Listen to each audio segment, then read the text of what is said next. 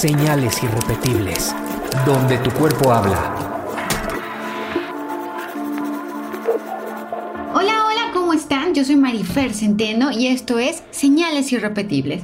Hoy vamos a hablar del asesinato de Cumbres, la masacre de Cumbres, eh, que además este infanticidio se va a reabrir y se reabrió 14 años después y seguimos esperando. Probablemente Diego Santoy consiga la libertad después de tanto tiempo. Y es que yo me acuerdo, yo iba en la preparatoria cuando pasó esto y hago mención de esto porque recuerdo que en aquel entonces, fíjense eh, lo que refleja de nosotros sociológicamente hablando, ¿no? Erika Peña Cos se convirtió en un en un icono de la belleza, en el crush de muchos de mis amigas, de muchos de mis amigos.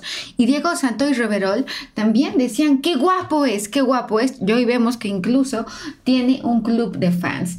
Eh, sin duda alguna consternó a la opinión pública, pero como sucede con los asesinos, como sucede con los asesinos seriales, con los tiradores, tienen este halo de misterio que resulta sumamente atractivo para algunas personas. Fue en el 2006 eh, donde dieron eh, lugar estos hechos y la hazaña con la que fueron asesinados dos niños, uno de siete y otro de tres años, que eran hermanos de Erika Peñatos, Erika Peñacos, la entonces novia del acusado. Este hombre que hoy eh, gana un amparo y que además sigue en trámite. El doble homicidio fue un 2 de marzo del 2006, justamente en la casa de Erika Peñacos, ubicada en la calle de Montecasino, en la colonia Cumbres. Y bueno, de acuerdo con las declaraciones del juicio, los niños fueron asesinados en su casa después de que Diego la visitó. Ahora, aquí, en este tema de la visita, ella dice que es para dialogar, eh, para, reanudar la relación, pero él dice que fue a tener relaciones sexuales eh, con ella. Ambos se habían conocido en una fiesta de 15 años, tenían amigos en común y resulta que Diego estudiaba ingeniería y había, era conductor de televisión. La mamá de Erika Peñacos, Tere Peñacos, era también eh, colaboradora como astróloga en los programas más importantes de Monterrey.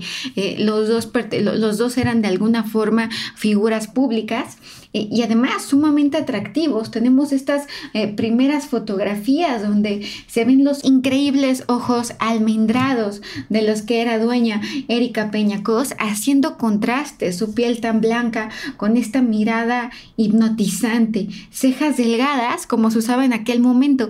¿Se acuerdan de Kristen Stewart cuando hizo Crepúsculo, que era el icono de la belleza? Bueno, los colores eh, físicos de Erika Peñacos coinciden, la nariz afilada eh, y además un rostro especialmente bonito.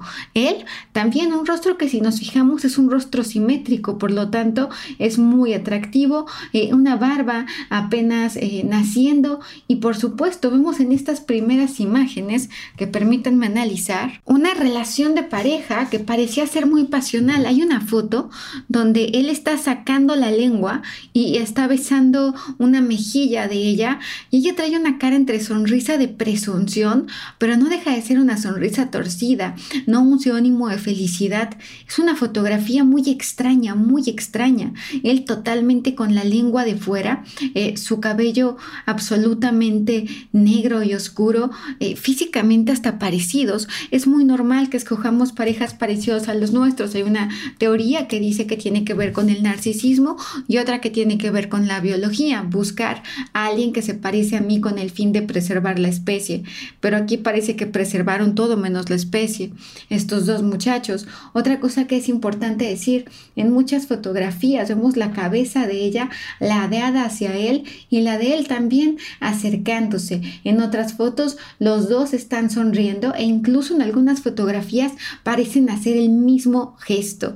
Tres años de relación a una edad de formación es muy probable que, tengan hábitos, pensamientos, gustos musicales eh, similares. Hay que recordar, y me remonto a Eduardo Calixto, que de 8 a 13 años hay una poda cerebral donde empezamos a ver nuevas cosas como, como esta nueva normalidad. Es impresionante, eh, sin duda alguna, el rostro de Erika Peña Cos y cómo se ven totalmente como una pareja, deja tú normal, una pareja que se vuelve inspiradora por la belleza física de los dos. Eh, dicen que entra en la madrugada eh, de aquel día Diego Santoy Riverol. Una las eh, teorías es que ingresó con un pasamontañas y guantes, y guantes de látex.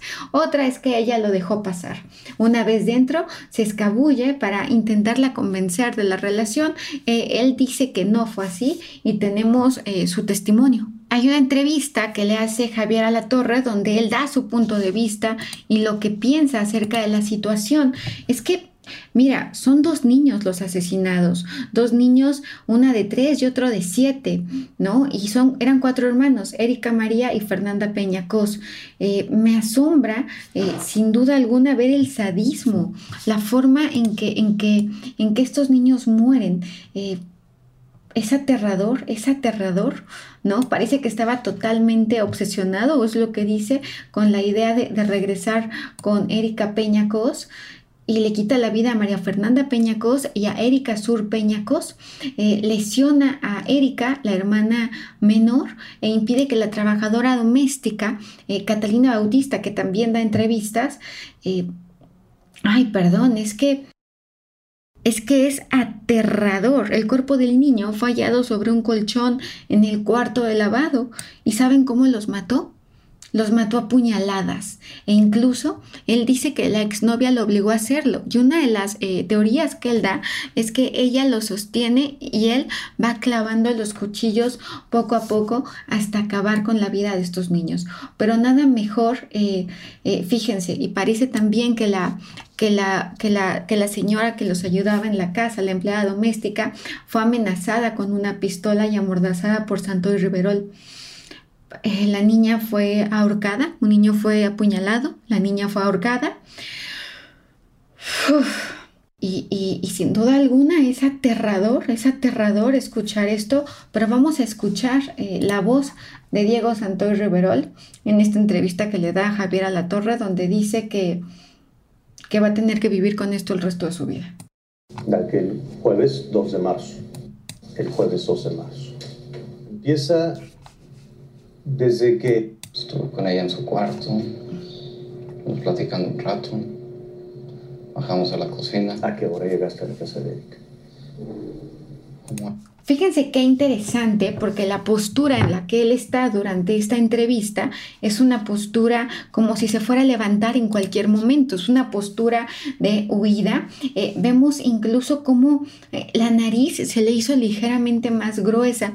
Esto cuando mentimos pasa mucho, eh, pero todavía va a ser más interesante cuando vemos el careo. Pero quiero que, que platiquemos del lenguaje corporal de eh, de, este niño, de este hombre, porque tienen toda la razón, no era un niño, es que se ve tan joven y se ve tan, además, qué cosa más interesante, estás hablando del asesinato de tus cuñados, de tu exnovia a a la que pues con la que, con la que consideras que tuviste un, lazo muy importante y el rostro es hasta de indiferencia. No crean que es un rostro que demuestra tristeza, vergüenza. Al contrario, en algunos momentos hasta parece como enojo. Vemos como eh, la boca está tensa. Eh, él no está diciendo todo lo que sabe, ¿no? Eh, y contra los hermanos estaban los cuchillos. Esto es lo que él dice. Escuchemos, por favor.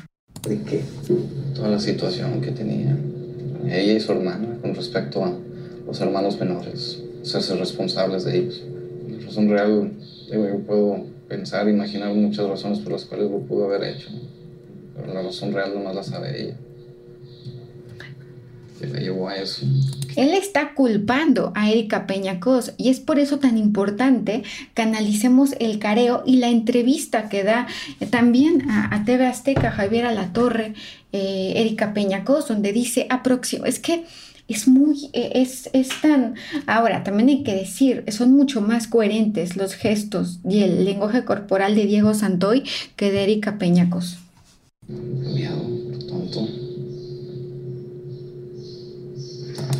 Mueve los brazos con un nerviosismo, pero la cara no tiene expresión.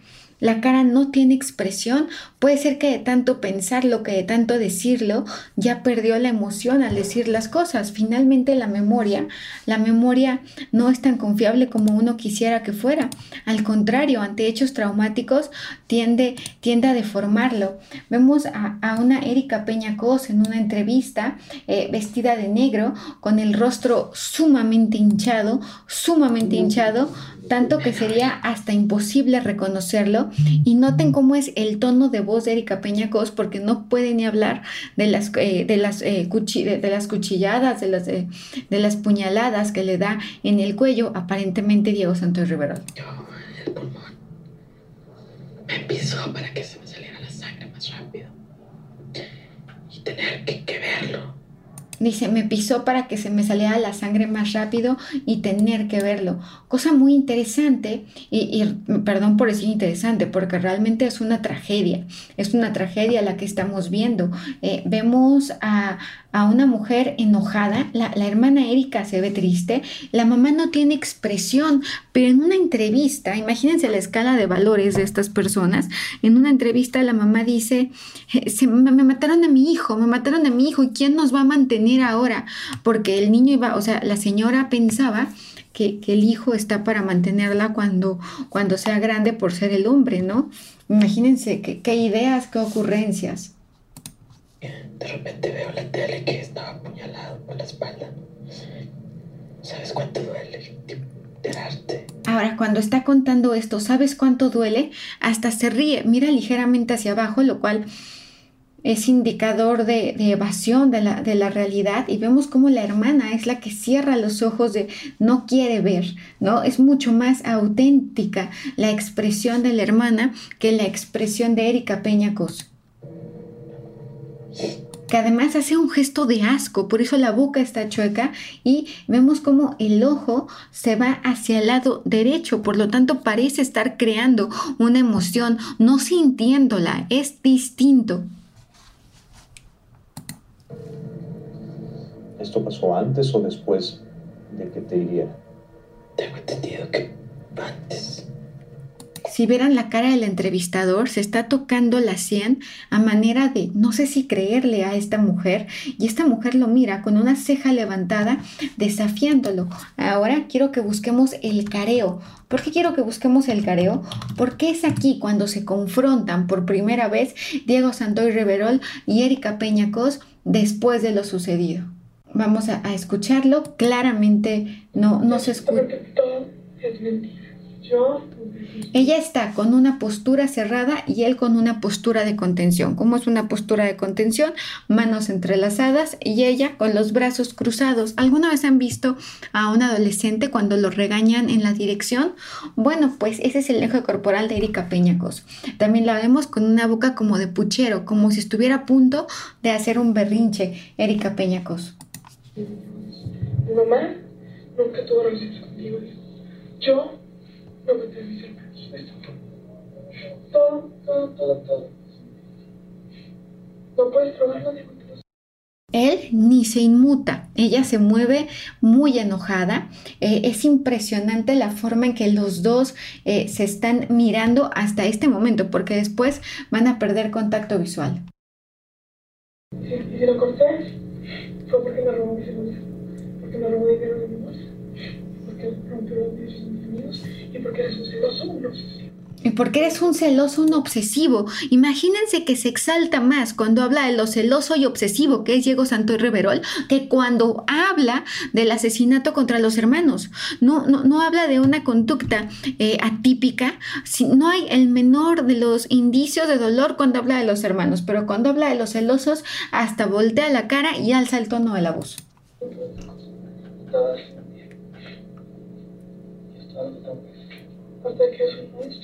Ya, sin calificativo. Oh, no, pero desde ayer también su mamá empieza, yo me estaba aguantando, he sido lo más respetuoso, pero ya. Me he estado aguantando, he sido lo más respetuoso, le piden que no haya calificativos y él se agarra de la mesa, quita esta postura de contención, se agarra de las mesas con los dos manos como si estuviera a punto de atacar y ella voltea la cabeza porque ahora sí no quiere verlo. En ningún momento se mueve Erika Peñacos, al contrario, se mantiene totalmente rígida y paralizada, haciendo caras, haciendo muecas.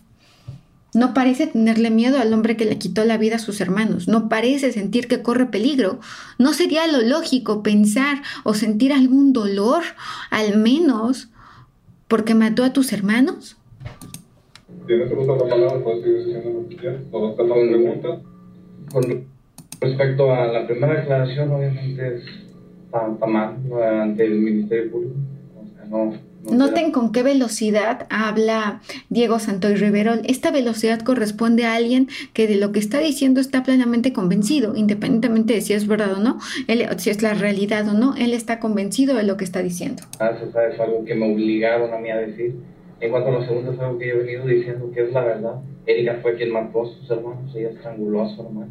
Pues, Erika fue la que mató a sus hermanos y ella lo que hace es un puchero, levanta el mentón a manera de desafío, de prepotencia, de decir soy mejor y soy más importante que tú. Estrangulaste a tu hermanita, acuchillaste a tu hermano, la aplastaste la cabeza. Le aplastaste la cabeza, acuchillaste a tu hermana, eh, eh, la aplastaste, murió. Dispuesto a mi vida. Y esta mujer en ese momento se recarga para después levantarse, levantar la mandíbula, hacer un rostro absolutamente eh, de pues sí, es, una, es una expresión déspota, es una expresión de prepotencia, no cabe la menor duda, pero no suena la reacción lógica cuando están diciendo que tú mataste a tus hermanos. Lo correcto, lo lógico sería negarlo. No lo está negando, ¿eh? No lo está negando en ningún momento. Al contrario, simplemente está desafiando, como si esto fuera una lucha de poder, no una lucha por la justicia o por la verdad. Hubiera sido más sencillo si me hubiera suicidado, pero pasó. Aquí voy a estar todos los días. Piensa que se hubiera suicidado. No yo vivo. Él piensa que se hubiera suicidado y que eso habría sido mejor. Voy a hacer que mi voz se escuche para que la verdad te persiga todos los días. No te vas a poder esconder de esto. Conciencia. Aquí se siente vulnerable y baja el tono de voz. Hay que tomar en cuenta que cuando una persona está manipulando, generalmente va a ser un tono de voz más suave, porque parte de esta manipulación es que tú te ves más débil, porque si te ves más fuerte, ya no puedes manipular igual. Pero en cambio, si te ves más pequeña, más suave, más dulce, tus palabras tienen otro efecto. ¿Estás de acuerdo? Aquí está tan desesperado Diego Santoy ante la actitud de Erika Peñacos que le da un golpe a la mesa. Y este golpe a la mesa es el resultado ya de lo harto que está de la indiferencia de esta mujer que solamente hace tres gestos, levantar el mentón, hacer carita de puchero y voltear hacia el otro lado. Se muerde los labios, se aprieta tratando de hacer un apaciguador. Erika Peñacos. Porque aquí hay un Dios. Yo no hice eso.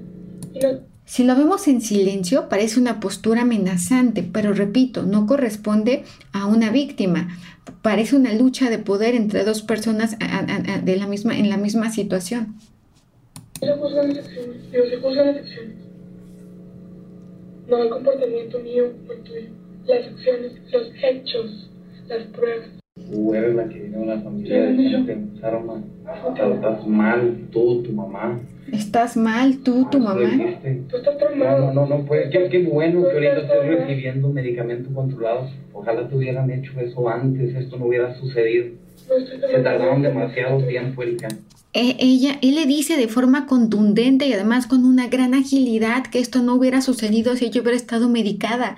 Y ella lo único que hace es contestar, pero en ningún momento contestar a la defensiva con un contraataque, pero no negando lo que está sucediendo. Quiero decir que estas eh, son cuando cuando tú sabes que algo no es cierto, dices, "No es cierto, estás mintiendo." Pero cuando, cuando, cuando divagas, cuando eres ambiguo, pues queda este espacio para la duda y se vuelve un espacio muy grande y se vuelve de verdad un, un entorno, una laguna. No. No. No estoy tomando medicamento controlado y aquí abre un poco más la boca. Hay que tomar en cuenta que ella habla en algunos momentos más fuerte y que también tiene eh, este problema de la garganta porque parece que le dan cuchilladas ahí. Duermo, yo duermo, yo duermo, todas las noches. Yo dije, Pues porque no tienes conciencia y no tienes alma. Sí parece un pleito de novios, pero como si estuvieran desvinculados la realidad que se está tratando de un infanticidio, de un ni- una niña que fue eh, apuñalada y un niño y, y un, un niño que fue apuñalado y una niña que murió ah, eh, asfixiada. Sí, no. Oye, no, porque yo he confesado lo que yo hice. Yo he confesado lo que yo hice y aquí se queda tiesa y voltea del otro lado y dice, yo estoy en paz y dispuesto a pagar. Y ella dice que sí con la cabeza, pero no me voy a llevar todo, dice él. No tengo por qué protegerte. tú vas a pagar tu parte, que es todo. Y lo sabes. Tú vas a pagar tu parte que es todo y lo sabes, inmediatamente se voltea y la postura sigue siendo todo el tiempo con los brazos cruzados como quien es necio y no está dispuesto a negociar. Ahí están las pruebas. Ahí están las pruebas, mueve la cabeza de un lado a otro como si no supiera hacia dónde va, como si no sabe hacia dónde está y se recarga con un poco de, de resignación porque no puede pararse. Entonces el cuerpo tiene dos opciones, la huida o la parálisis. Aquí parece elegir la parálisis, en cambio Diego Santoy no está tieso, Diego Santoy está moviéndose completamente, lo cual hace mucho más congruente y vemos una vez más a Erika Peñacos con, la, con el mentón levantado, este conjunto de gestos, los brazos cruzados y el cuerpo en una altivez total, pero nunca en dolor. ¿Qué ha pasado al día de hoy con Diego Santoy Riverol? Al día de hoy, Diego Santoy Riverol ganó el amparo y anularon su, conde- su condena de 138 años de prisión. Han pasado 15 años del asesinato y bueno, gana, gana este amparo y se reabre el proceso para que se dicte una nueva sentencia. Han pasado 15 años, se reabre el proceso y parece, fíjense ustedes, si se reabre el proceso, puede ser que salga libre Diego Santoy Riverol, quien hoy por hoy eh, tiene un club de fans, tiene una hija. Y, parece, híjoles, eh, pa- parece de terror, de terror. Y, y además en las fotografías donde está con su hija se muestra sumamente cariñoso, se muestra sumamente orgulloso. En una entrevista que da eh, recientemente dice que prefiere no hablar del tema de Diego Santoy y cuando vemos el careo con la, con la muchacha de servicio, con, con doña Catalina, vemos cómo Catalina ni siquiera lo quiere voltear a ver, le está dando, le está dando total, totalmente la espalda. Vamos a ver qué dice ella. Y el segundo, el 14. Y el tercero, cuando empieza a recuperar cargo. Dos